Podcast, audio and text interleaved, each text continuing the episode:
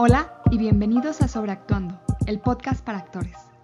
Seguimos con la temporada sobre mujeres, en la que estamos discutiendo todo tipo de temas relacionados al género en nuestra industria para buscar crear espacios seguros para todos. En este capítulo hablamos con Katy Chapa de Acento DI. Katy es docente y activista feminista en diferentes colectivos de Monterrey.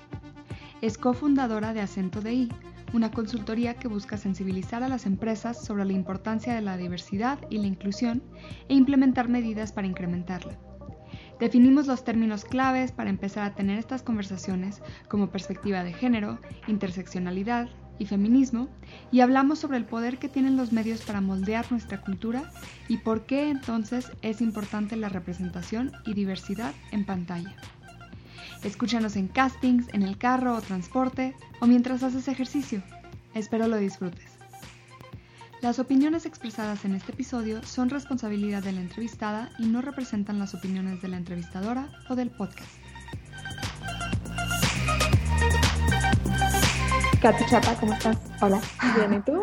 Gracias por invitarme. Sí, gracias por estar aquí. Pues mira, antes de hablar de, antes de entrar al tema, cuéntanos un poquito de cómo fue tu acercamiento personal a la diversidad, a la inclusión, al feminismo, y luego un poquito de cómo surgió la consultoría.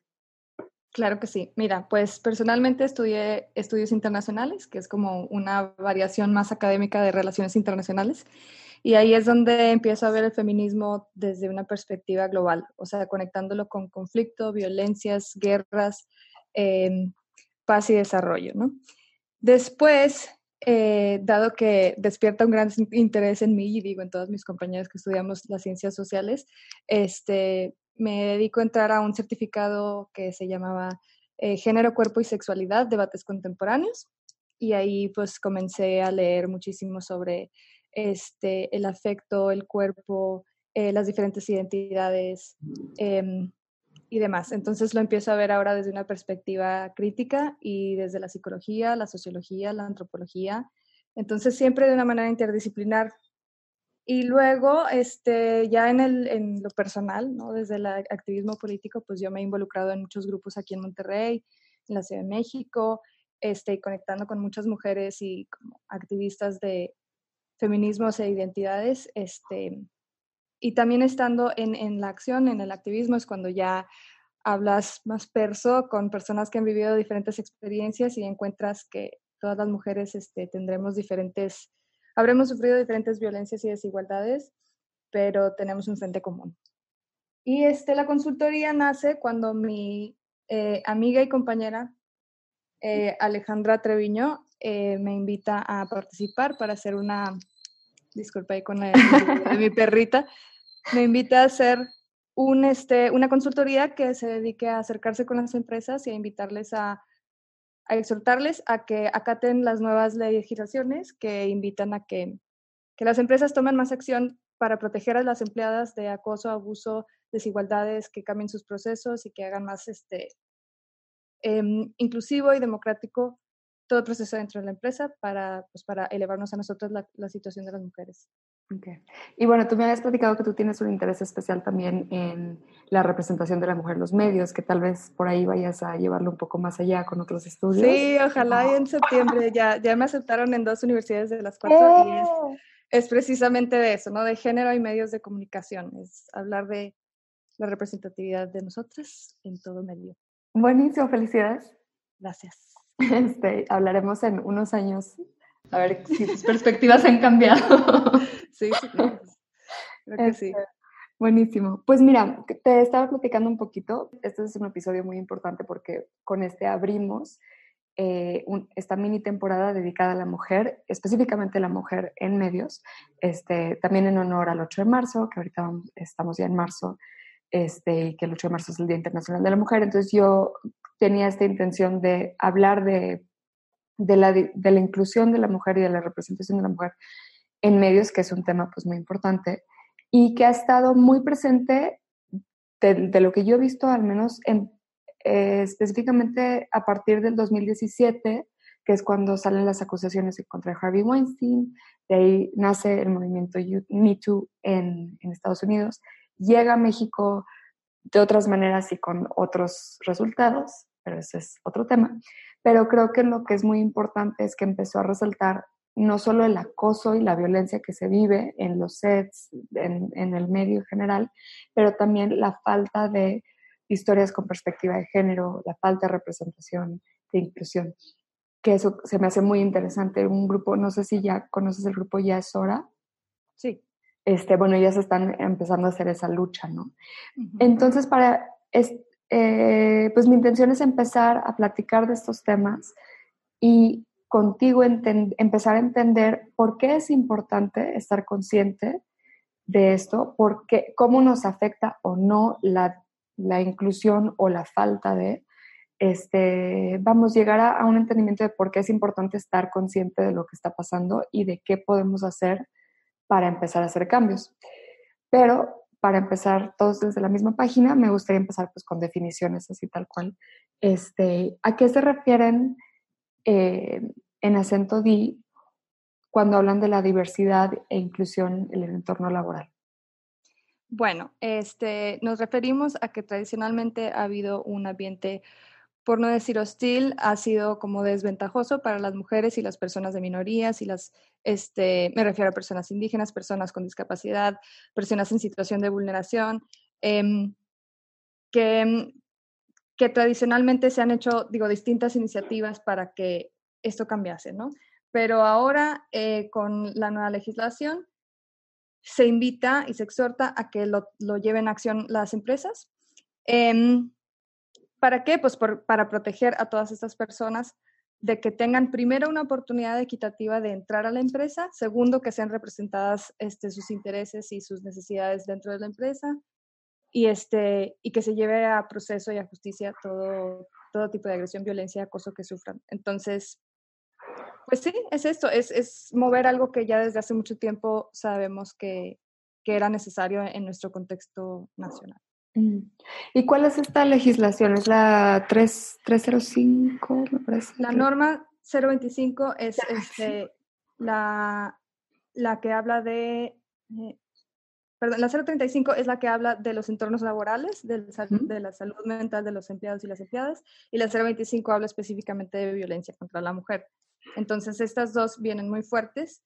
Este, a la 035 viene más pronto su, su aplicación práctica y está, eh, por así decirlo, las auditorías se vienen más inmediato y a las empresas les está interesando empezar a aplicar estos procesos desde el ya.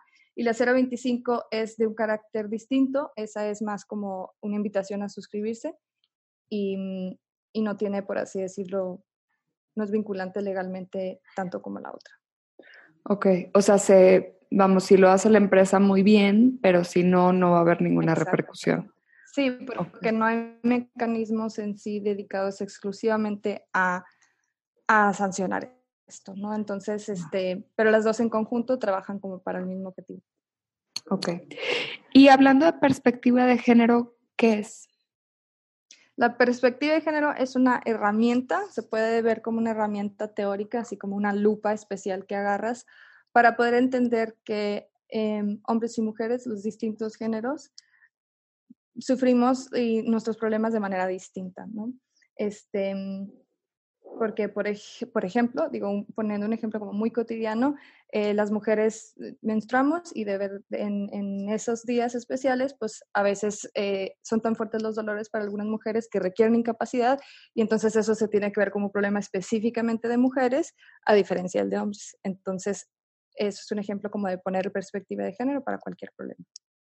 Ok, y cuando hablamos de interseccionalidad, Uy, la interseccionalidad es un concepto bien padre, este, que, que crea una autora feminista negra en los Estados Unidos y dice, eh, es como entender las diferentes capas de identidad que tenemos en la persona, ¿no? Porque una cosa es que yo sea mujer, eh, pero no puedo hablar de, de que yo soy o represento a todas las mujeres, porque también aparte de yo ser mujer, yo soy mujer eh, caucásica o blanca en México, este, vengo de familia católica eh, y soy bisexual, por así decirlo, ¿verdad? Entonces, eh, todas estas capas ah, hacen más complejo mi, mi, persona y son factores que se tienen que tomar en cuenta a la hora de mi representación en, en, las en la legislación y demás. Entonces, eso significa también que hay personas que tienen una vulnerabilidad mucho mayor que otras por sus diferentes identidades. O sea,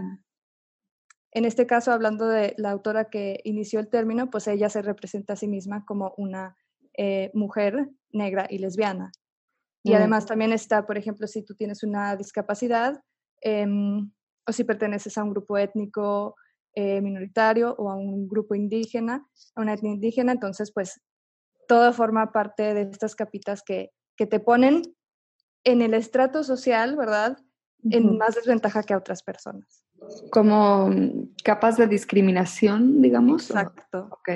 Exactamente. O sea, yo estoy más vulnerable a ser más discriminada si se me van sumando estas capas de, de minorías de, y, demás, ¿no? ¿Y dónde entra el privilegio ahí? O sea, ahí estamos hablando también de ciertos privilegios, ¿no? Igual mencionas, tú eres blanca en México, entonces eso a ti te da cierto, cierto privilegio sobre otras personas de otros tonos de piel. Entonces, ¿dónde entra ese concepto ahí? Pues a mí me encanta que nos referamos al privilegio así como que, bueno, si tú nunca has tenido que pensar, por ejemplo, en, mm, en que es un problema que suben las pensiones del transporte o la tarjeta del transporte, entonces tú tienes ese privilegio porque jamás lo has tenido que interiorizar ese problema ni luchar contra las desigualdades que sufren las personas para quienes de verdad es un problema. Entonces es, es, esta circunstancia que te pone, pues sí, que te pone las cosas más fáciles, por así decirlo, que no te hace, o sea, tradicionalmente las personas que tenemos privilegio, y me incluyo porque yo tengo muchos privilegios en, en este país, en este contexto en el que vivimos, em, pues estoy mucho mejor posicionada que una mujer, por ejemplo, que ni siquiera tiene eh, una posición socioeconómica que le permita tener un carro, por ejemplo. O mi color de piel hace que a mí se me trate de cierta manera en el mundo y me muevo en el mundo con una confianza mucho mayor que una persona, por ejemplo, de piel morena o piel oscura aquí en México. Este, sí, o sea, afecta hasta la seguridad de una, a la integridad de la persona y demás. Y las oportunidades de trabajo a las que accesamos y la manera en que eh, votamos y si somos representadas eh, políticamente, mm. todo. Ok. Y bueno, ya para nuestra última definición, este, ¿qué es el feminismo y dónde entra el feminismo en, o sea, la, la interseccionalidad es parte del feminismo o son dos cosas separadas? ¿Dónde se entrecruzan todos estos términos? Bueno, la definición así como que más completa que me gusta del feminismo es esta, es un movimiento social, teoría, este, política y modo de vivir. Es tres cosas, ¿no? Es un modo de vivir cuando te asumes que tienes valor como persona total, o sea, 100%, eh, que eres autónoma y que tienes poder sobre tus propias decisiones, sobre tu cuerpo, tu accionar y demás. Es movimiento social porque desde el siglo XIX que nace está luchando por alcanzar la igualdad de los derechos con los hombres y este, el reconocimiento de nuestros propios derechos como persona, no en comparación con los hombres. Y es una teoría porque también siempre se cuestionan este, todas estas pautas culturales que vivimos, todas estas desigualdades socioeconómicas que vivimos este, y demás. Entonces, ¿cómo se conecta con la interseccionalidad? Em, la interseccionalidad es un concepto que nació del feminismo porque había que entender que cuando se habla de la mujer, que tradicionalmente lo usamos como una sola palabra, eh, la mujer así como concepto no existe. Hay muchas mujeres con realidades distintas y pues sí, ahí ha, habido una confusión como en, en, los últimos años de entender de que cómo, pero yo soy feminista interseccional y yo diría, o el análisis me ha llevado a entender que ni siquiera es necesario decir interseccional porque el feminismo tiene que atender a todas las mujeres y a todas las circunstancias. Entonces casi que es redundante, ¿no? Decir feminista interseccional, pues, pues sí, pues porque el feminismo es para todas las mujeres.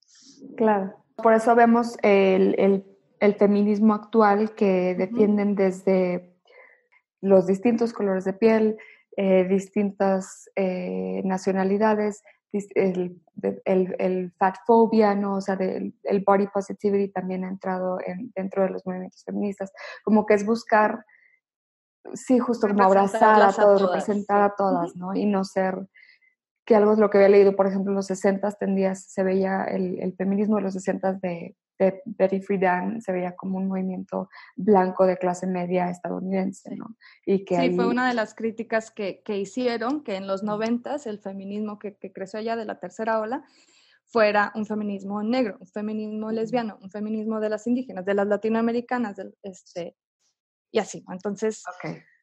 sí, el feminismo es para todas, amigas, nomás para que quede claro.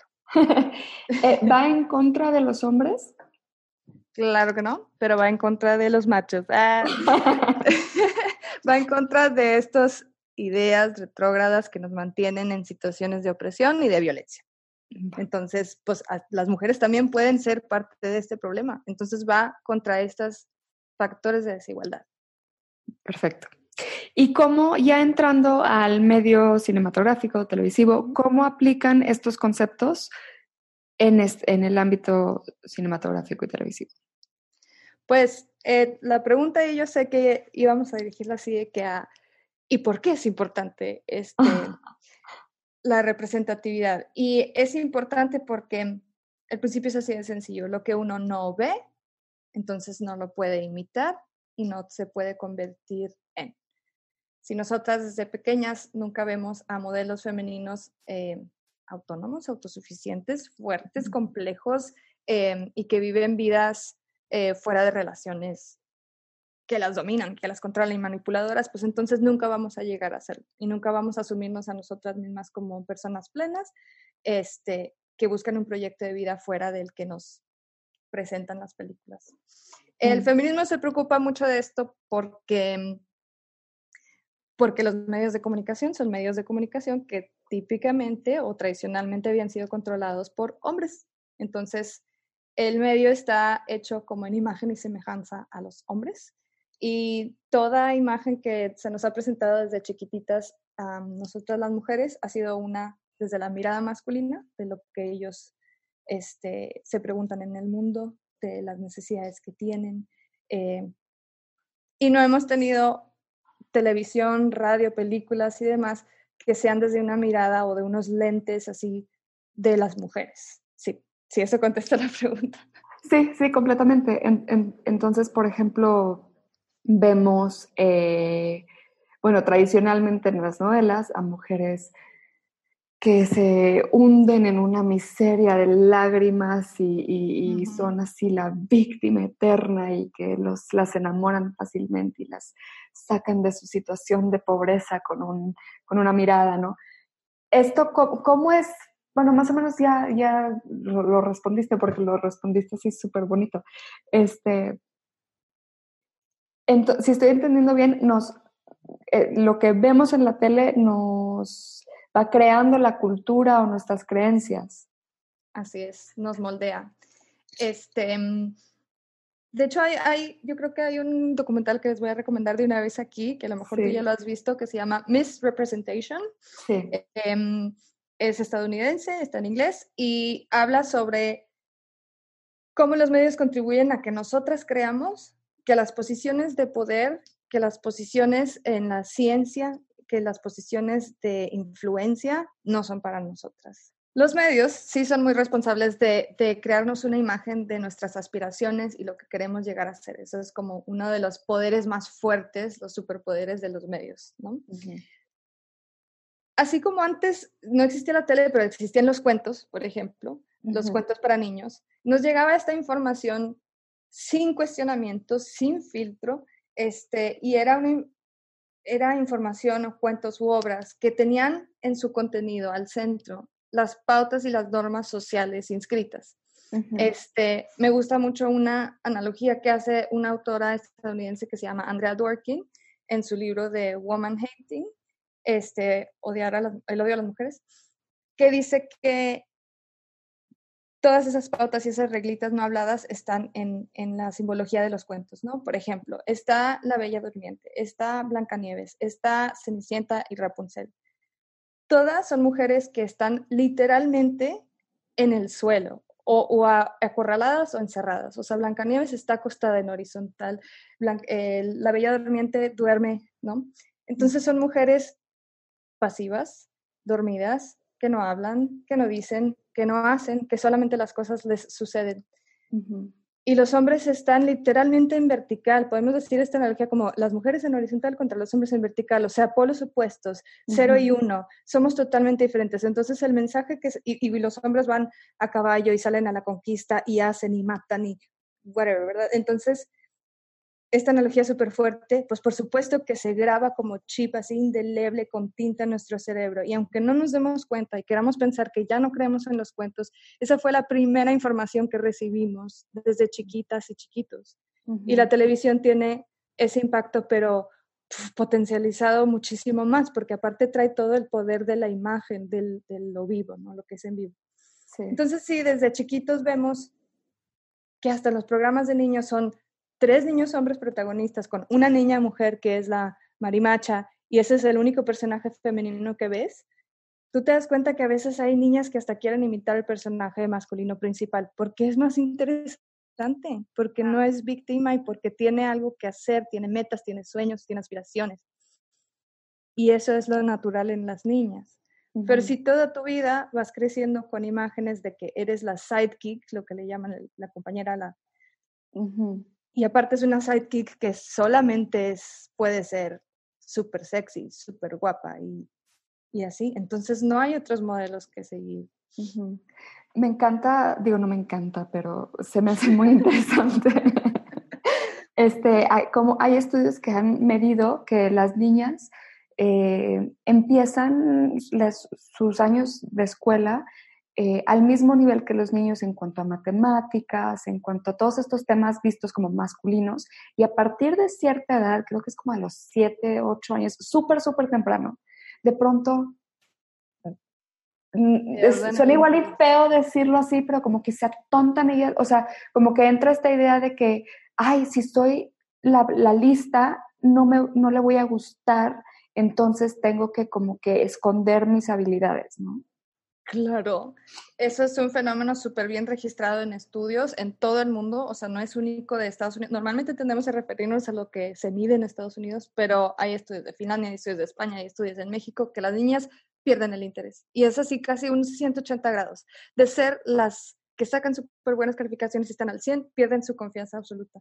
Y conecta con una edad en la que empiezan a concebirse a sí mismas como la pareja, como... Mm empiezan a entender conceptos de como de de rol. Se sexualizan, pero sí, se empiezan a tomar conciencia de su, sí, de su rol de género, ¿no?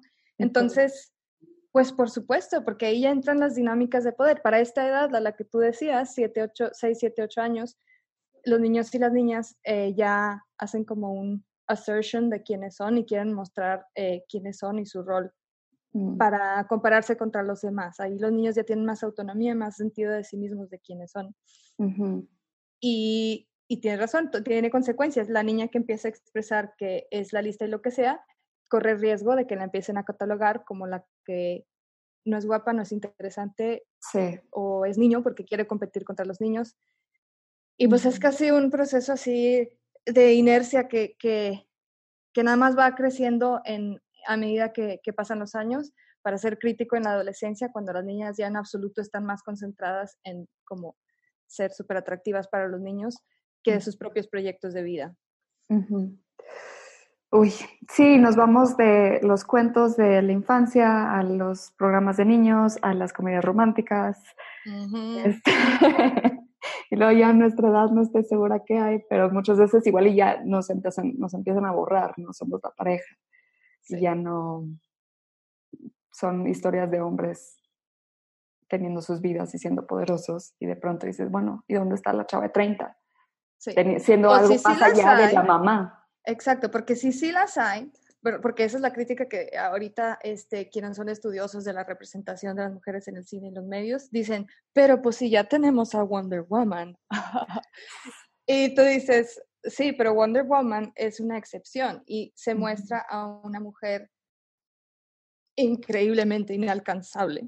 Sí. Y si ese es el único modelo que existe, y en la película de Wonder Woman está, al principio salen muchas mujeres y luego de repente nos las cortan y nada más está ella acompañada de puro vato, dices tú, a ver, si ese es el único modelo que tengo, entonces obviamente si no lo alcanzo, me voy a sentir de la fregada, porque pues es, es, la excepcionalidad de estos modelos que las hace que no sean tan buenos modelos, porque nos queremos comparar contra algo inalcanzable. Pero si existiesen más personajes, personajes eh, chistosas, de todos los tipos de mujeres que hay, entonces nos sentiríamos en la confianza de sentir que nuestro existir, nuestra personalidad y nuestro poder es válido, existe y hay más como yo y, puedo entenderme con otras compañeras y imaginarnos más cosas para nuestra vida.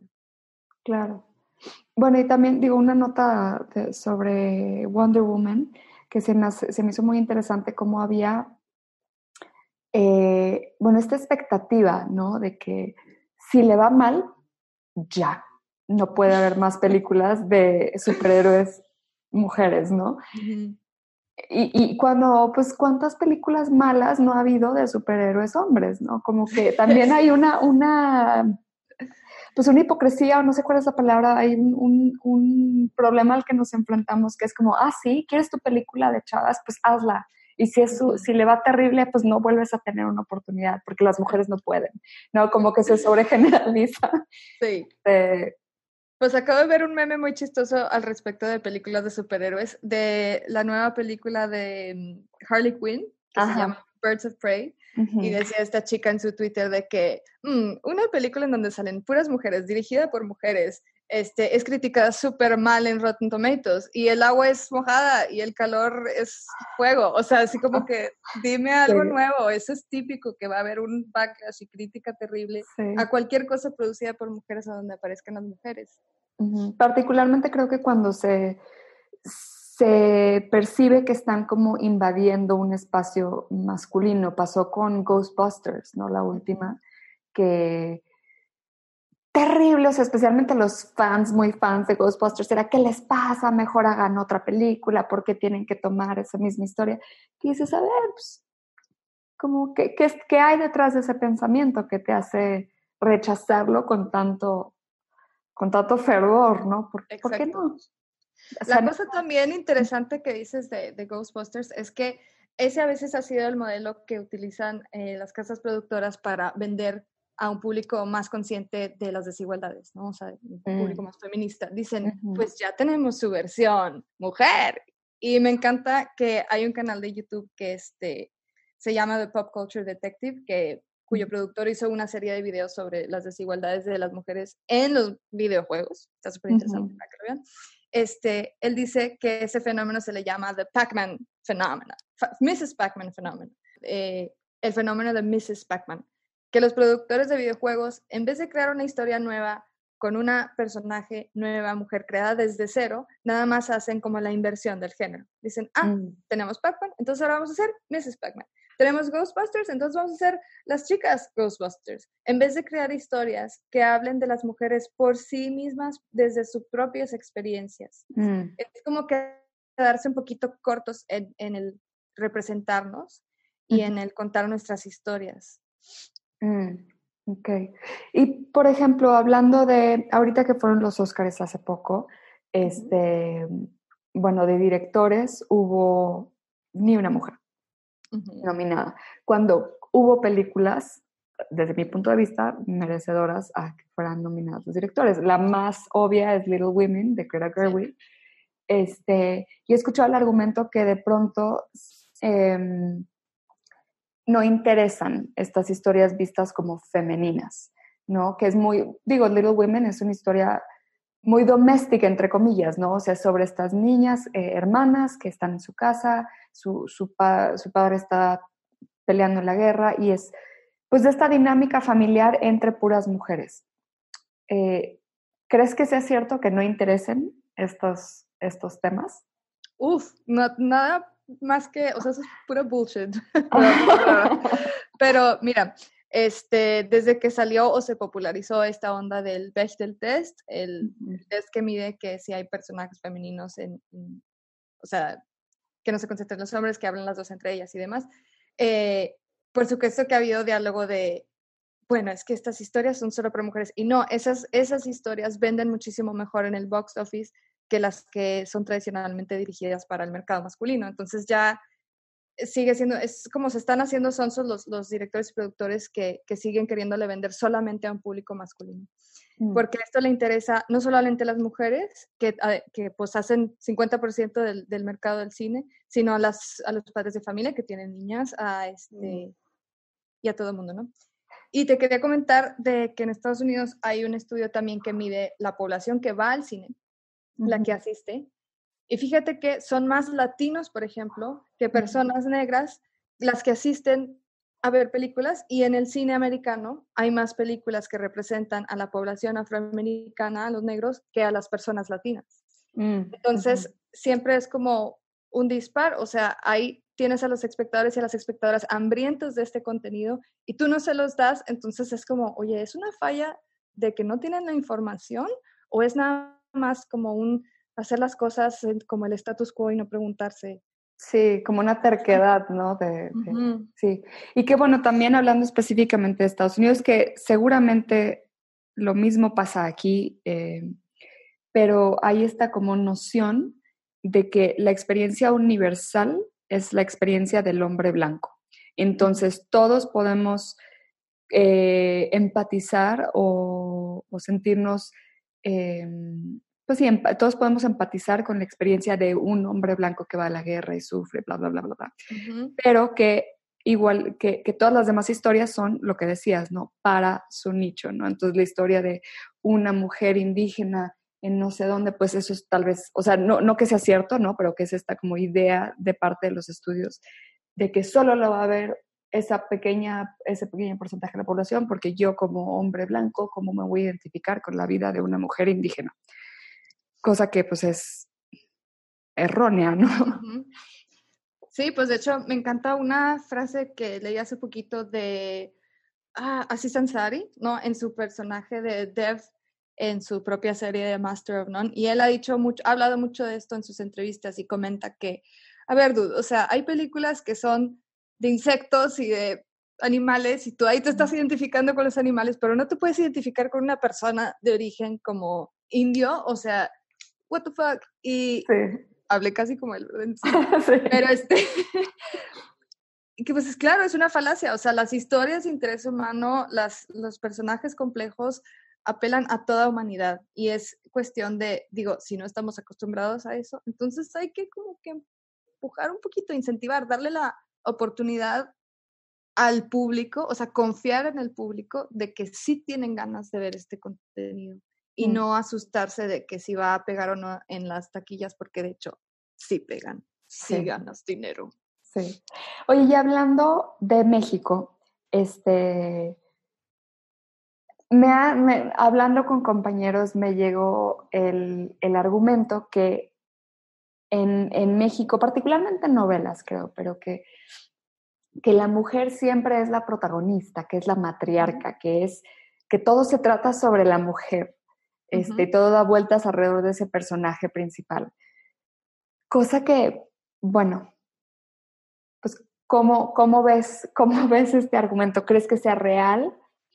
Sí, creo que es real, pero lo que está fallando ahí entender la gente les falta esta perspectiva de género, es que estas historias o estos personajes que son sin duda importantes siguen historias estereotipadas a la mirada masculina. O sea, es una representación de lo que el hombre quiere que la mujer sea o de cómo se la imagina, que justifica todo lo que hacen o no hacen los hombres en su vida. O sea, si está Teresa, que es esta mujer que solo le interesa el dinero y tiene un alma vengativa y lo que tú quieras, esa mujer no existe. O sea, solo partes de ella existen. Está súper angosto su, su desarrollo de personajes.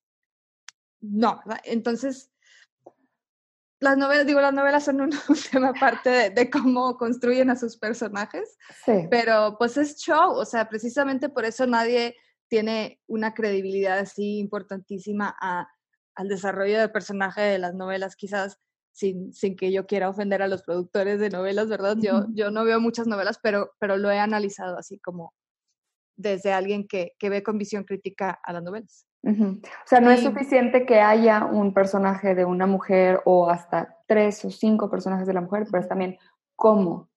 Sí, y aparte, ¿quién escribió a estos personajes? Hombres.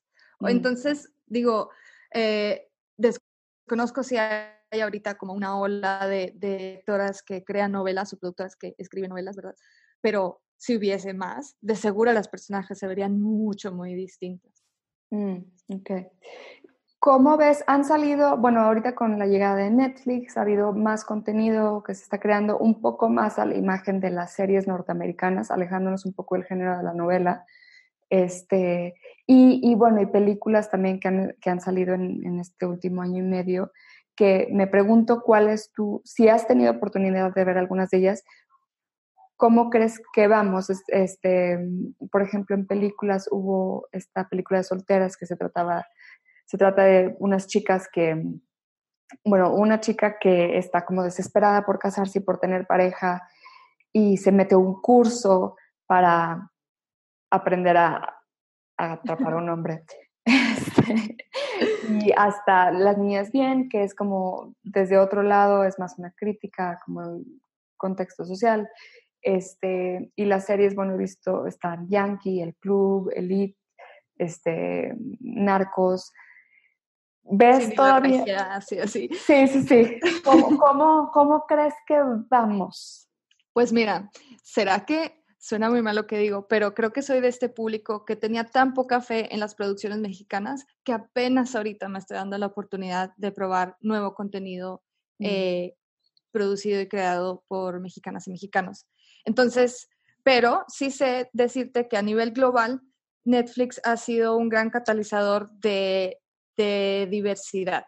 Y una de las cosas que, demuestran esto, que vi en un análisis este, hace poquito, es que fíjate cómo, por ejemplo, las comedias que eran puro vato blanco, borracho y, que fuma mota, ya no es, ya no hay tantas. Y hasta, hace 10 años, por ejemplo, estaban las de, em, ay, las de McLovin y, y, este, y This is the End y todas las donde sale Seth Rogen y su clan de amigos y, así.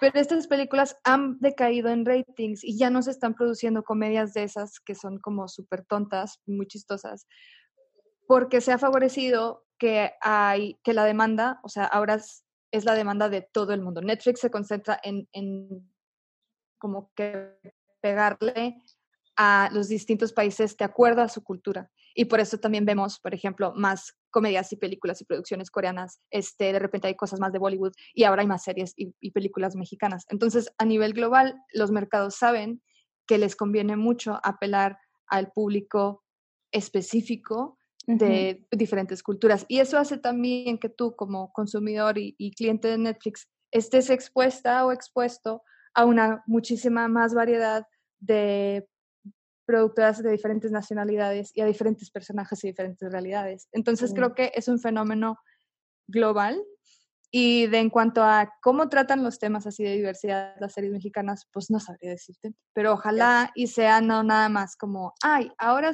tenemos un programa de solo mujeres, sino que sí cumplan con esta onda como visión crítica que tú comentas de, por ejemplo, la de solteras. Esa en particular, creo, creo que vale la pena, ¿esa tuviste oportunidad de verla? No, okay. no, quiero ventanearme, la voy a ver.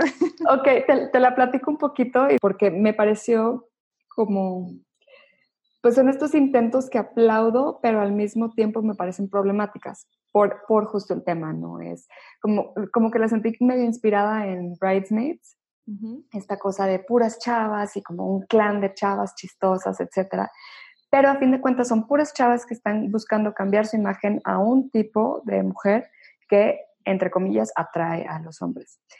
Entonces, desde, desde la premisa de Chava quiere casarse, entonces se mete una clase para atrapar a un hombre, se me hace problemático. Por más que sean personajes, unos complejos, otros no tanto, pero por más que sea una película como con puras mujeres, siento que no estamos entendiendo ahí como por dónde va. Sí, y además de la representación de las mujeres, de hecho, quería este, hacer un paréntesis ahí de algo que no mencioné.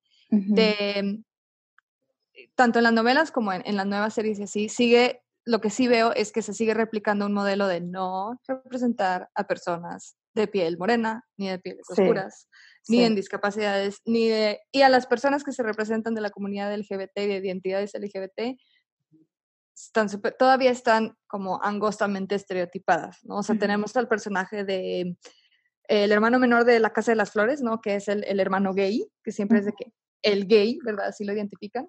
y, y, a mí me sigue pareciendo que lo, lo ponen como espectáculo, como el chiste. O sea, cómo representaron, por ejemplo, a la mujer trans, que era la, el, el, el, padre de, de, los chicos de la Casa de las Flores, por supuesto que estaba súper cómicamente dibujado ese personaje. Mm. Y digo, de, de, nuevo, teniendo la oportunidad de hacer casting de una persona trans, de una mujer trans, te traes a un actor güero, eh, blanco, este, que no es, eh, que no es trans. Entonces, cumplimos esos mismos problemas que le pasan a las productoras de los Estados Unidos, pues también pasan aquí. Pues, claro, sí. Y, y, bueno, y además con, con, una falta de sensibilidad de, de, hacer, de hacer al personaje una persona completa, compleja, y más bien hacer la, pues la broma, lo que dices, ¿no? Sí.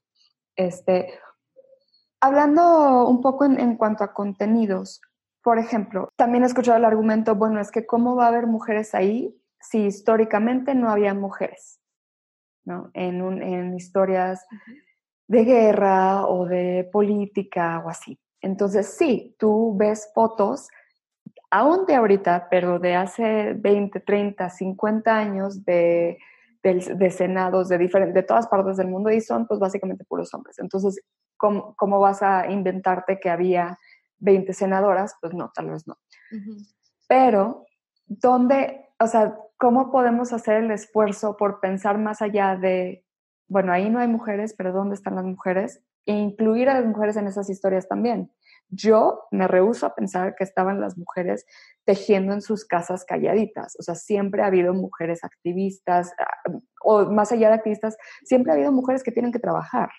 Solo son las clases altas que han estado recluidas en sus casas estudiando sus libros y tocando el piano. Digo, estoy yéndome como... Este, estoy pintando a Jane Austen, no sé, pero ¿cuáles son tus pensamientos en cuanto a eso?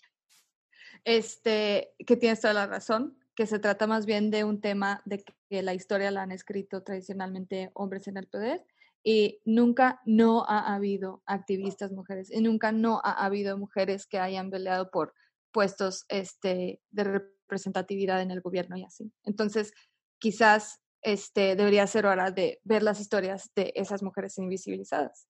Y si, si vas a hacer como quiera después un documental o algo más eh, acercado a la realidad, como una cinta biográfica o algo similar, pues entonces nomás ten la sensibilidad de representar también a las mujeres que estaban ahí detrás. Date tu investigación, léete libros sobre, por ejemplo, digo, hay muchísima literatura de la mujer en la historia mexicana, en la revolución, en demás ahí está el contenido, haz, tu tareita, este, investigale tantito más.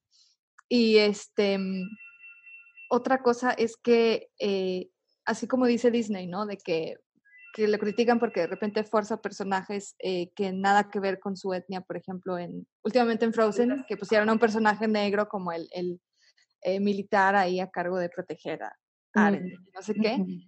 Pues de nuevo, esa es una historia que de manera creativa, o sea, eso existe en un imaginario, no representa a, una, a un país existente, sino que es un amalgamado de, de diferentes culturas. Entonces, no tienes que contar la historia a fuerzas como fue, y esa es la riqueza de contar las historias. Sí, sí. Que puedes hacer tu versión preciosa. Claro, eso lo noté, fíjate, en la vi la bestia, la versión eh, en persona, este, que justo en el pueblo había asiáticos, había negros, había, bueno, todas las etnias representadas.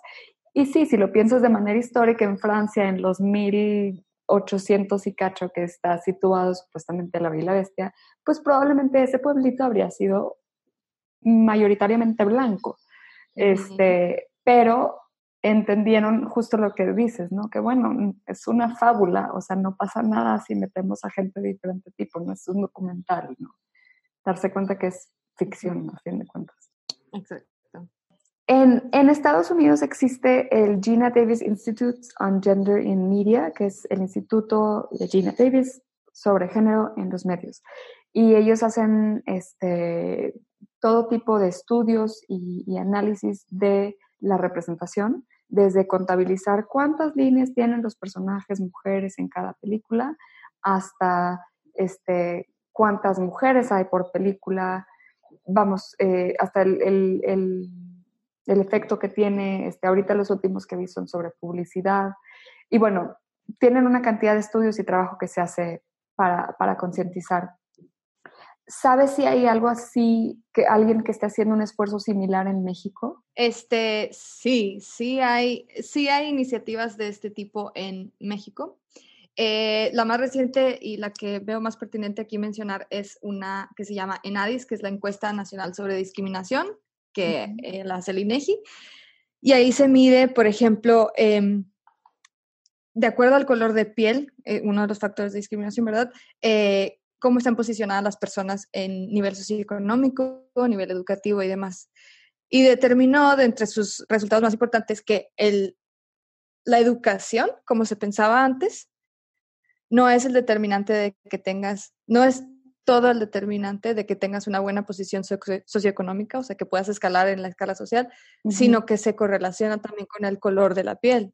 Es decir, que no importa si tú tienes un alto grado académico, este, mientras tú tengas piel morena o oscura, eso significa que probablemente te vas a encontrar en estatus socioeconómicos más bajos y que te sea más difícil escalar socialmente. Entonces, wow. aquí nunca hablamos de esto. México está en no quiero decir ni pañales, quiero decir en feto, o sea, no se habla de la discriminación de manera crítica. Y parte de quienes estudian la discriminación en México dicen, está muchísimo más cañón eh, superar las discriminaciones mientras no se entiendan. Y nosotros como mexicanas y mexicanos decimos, eh, normalmente el discurso coloquial es que nosotros no somos eh, racistas, sino que somos clasistas. ¿Y por qué, por qué es equivocada esa, esa presunción. Sí, eh, se dice que somos clasistas sin entender que la clase y la raza o, la, el origen étnico y el color de la piel, como si no tuvieran nada que ver, pero están conectados. O sea, no se entiende uno sin el otro mm. y viceversa. Entonces, em, mientras no estemos discutiendo estos temas abiertamente, como se hace en los Estados Unidos, que ya digo, seguirá existiendo la brutalidad contra, contra las personas negras por parte de la policía, seguirá existiendo todas estas discriminaciones y la desigualdad institucional. Pero aquí en México está todo eso, pero aparte no lo hablamos. Y eliminar o erradicar cosas que ni siquiera se, que se cree que existen es imposible. Y digo, yo que he entrado a estos temas así como más recientemente, es algo que me asusta mucho y me gustaría seguirlo estudiando porque es súper cierto. De aquí a que logremos algo, en vernos como iguales y darnos oportunidades como iguales y representarnos como iguales, falta muchísimo. Sí, este tema es otro tema que me interesa mucho platicar en el podcast porque también en medios se ve, lo hemos tocado un poquito este, en esta conversación, pero se ve una gran disparidad en la representación de diferentes grupos étnicos este, y, lo que hablábamos de color de piel, ¿no? Siguen siendo mucho el blanco, el güerito, hasta en publicidad, ¿no? Este, que pues sí resalta que dices, es pura gente muy, muy güera. Eh, vamos, esa no es la población que digo, sí, sí la hay, pero hay una diversidad de población, no es, no es un tipo de persona la que vive en México.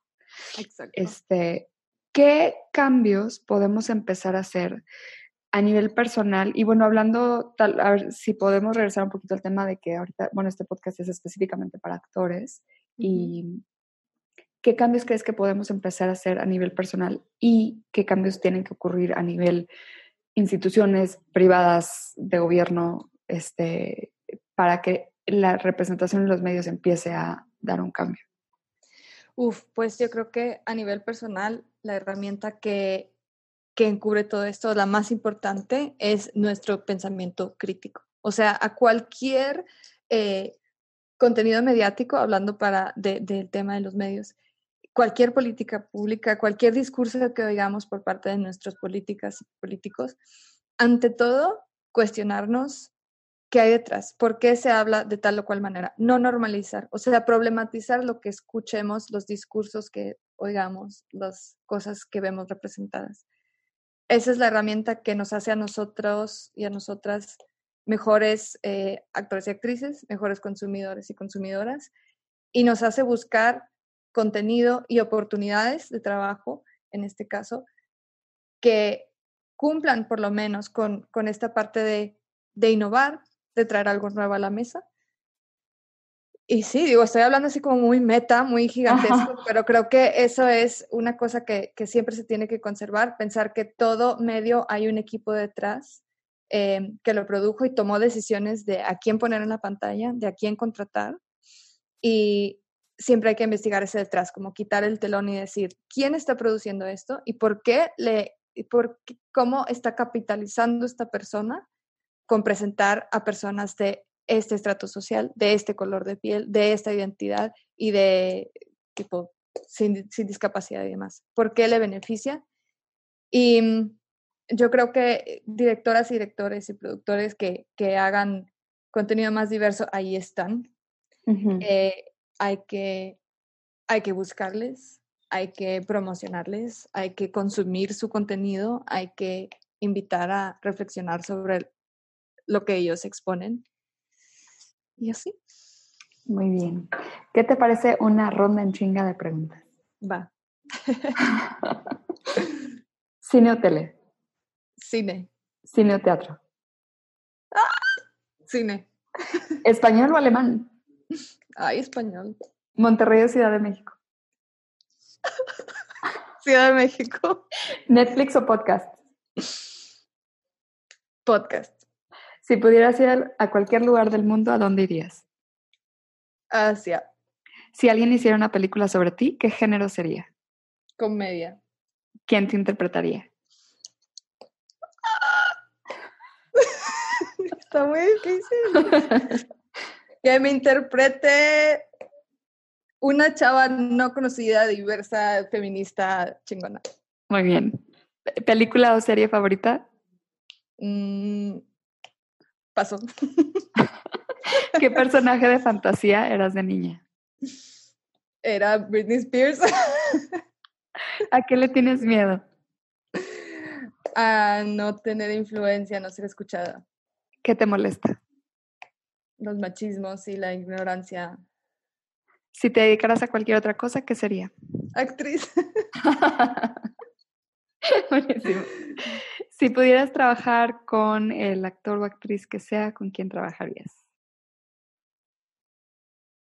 No quiero decir que por de moda, pero con Yalitza, Yalitza Aparicio. Muy bien. Esa fue la ronda en chinga con Katy Chap. ¡Qué miedo! Está difícil. Ya, últimas preguntitas para cerrar. ¿Cuál es el mejor consejo que has recibido? El que di, de cuestionarlo todo. Va. No quedarte conforme con la primera respuesta. ¿Y cuál ha sido tu mayor fracaso y cómo rebotaste? De, o sea, cómo te recuperaste. En el ámbito que sea, puede ser personal o de trabajo. Pues el, eh, mi mayor fracaso ha sido uno laboral. Eh, sufrí hace no mucho un despido por que se relaciona como con mis ideales. ¿Y cómo me estoy saliendo de esto? Pues hablando con más, más convicción del tema, educando a más personas. Y pues aquí estamos. Me encanta. ¿Qué es el feminismo para ti? O sea, a nivel como personal, ¿qué representa? Para mí es justicia. Es que eh, nosotras, como colectivo diverso, alcancemos todas esas oportunidades de reafirmarnos como persona, de tener agencia sobre nuestras vidas, de tomar nuestras decisiones y que, que es algo que no lo hemos tenido en muchos, muchos milenios. Mm, Perfecto. Muchísimas gracias, Katy. ¿Dónde te encontramos? En redes. En, eh, me encuentran en Instagram en arroba Katy con C y con Y, Chapa, Katy Chapa. Va. Pues muchísimas gracias, Katy, y pues gracias a Centodi también. Este, qué padre que están haciendo esta iniciativa. Pues que les va, que sigan con mucha fuerza. Muchas Ah, gracias. Gracias por escuchar. Me encanta que Katy nos muestra cómo discutir temas de género no tiene que ser algo serio y deprimente todo el tiempo. Su amplio conocimiento mezclado con su sentido del humor hicieron esta plática súper agradable. Me deja con muchísimo en qué pensar. Espero que a ti también. Si te gusta el podcast, te invito a que te suscribas en donde sea que escuches tus podcasts. Si tienes un minutito, comparte el pod y déjanos una reseña con 5 estrellas en iTunes. Eso nos ayuda a que más gente nos descubra. Sígueme a mí en Instagram y Facebook como Sofía Ruiz Actor o al podcast como Sobreactuando Pod. Espero hayan disfrutado este capítulo, que tengan un hermoso día. Esta es una producción de Flower House Films.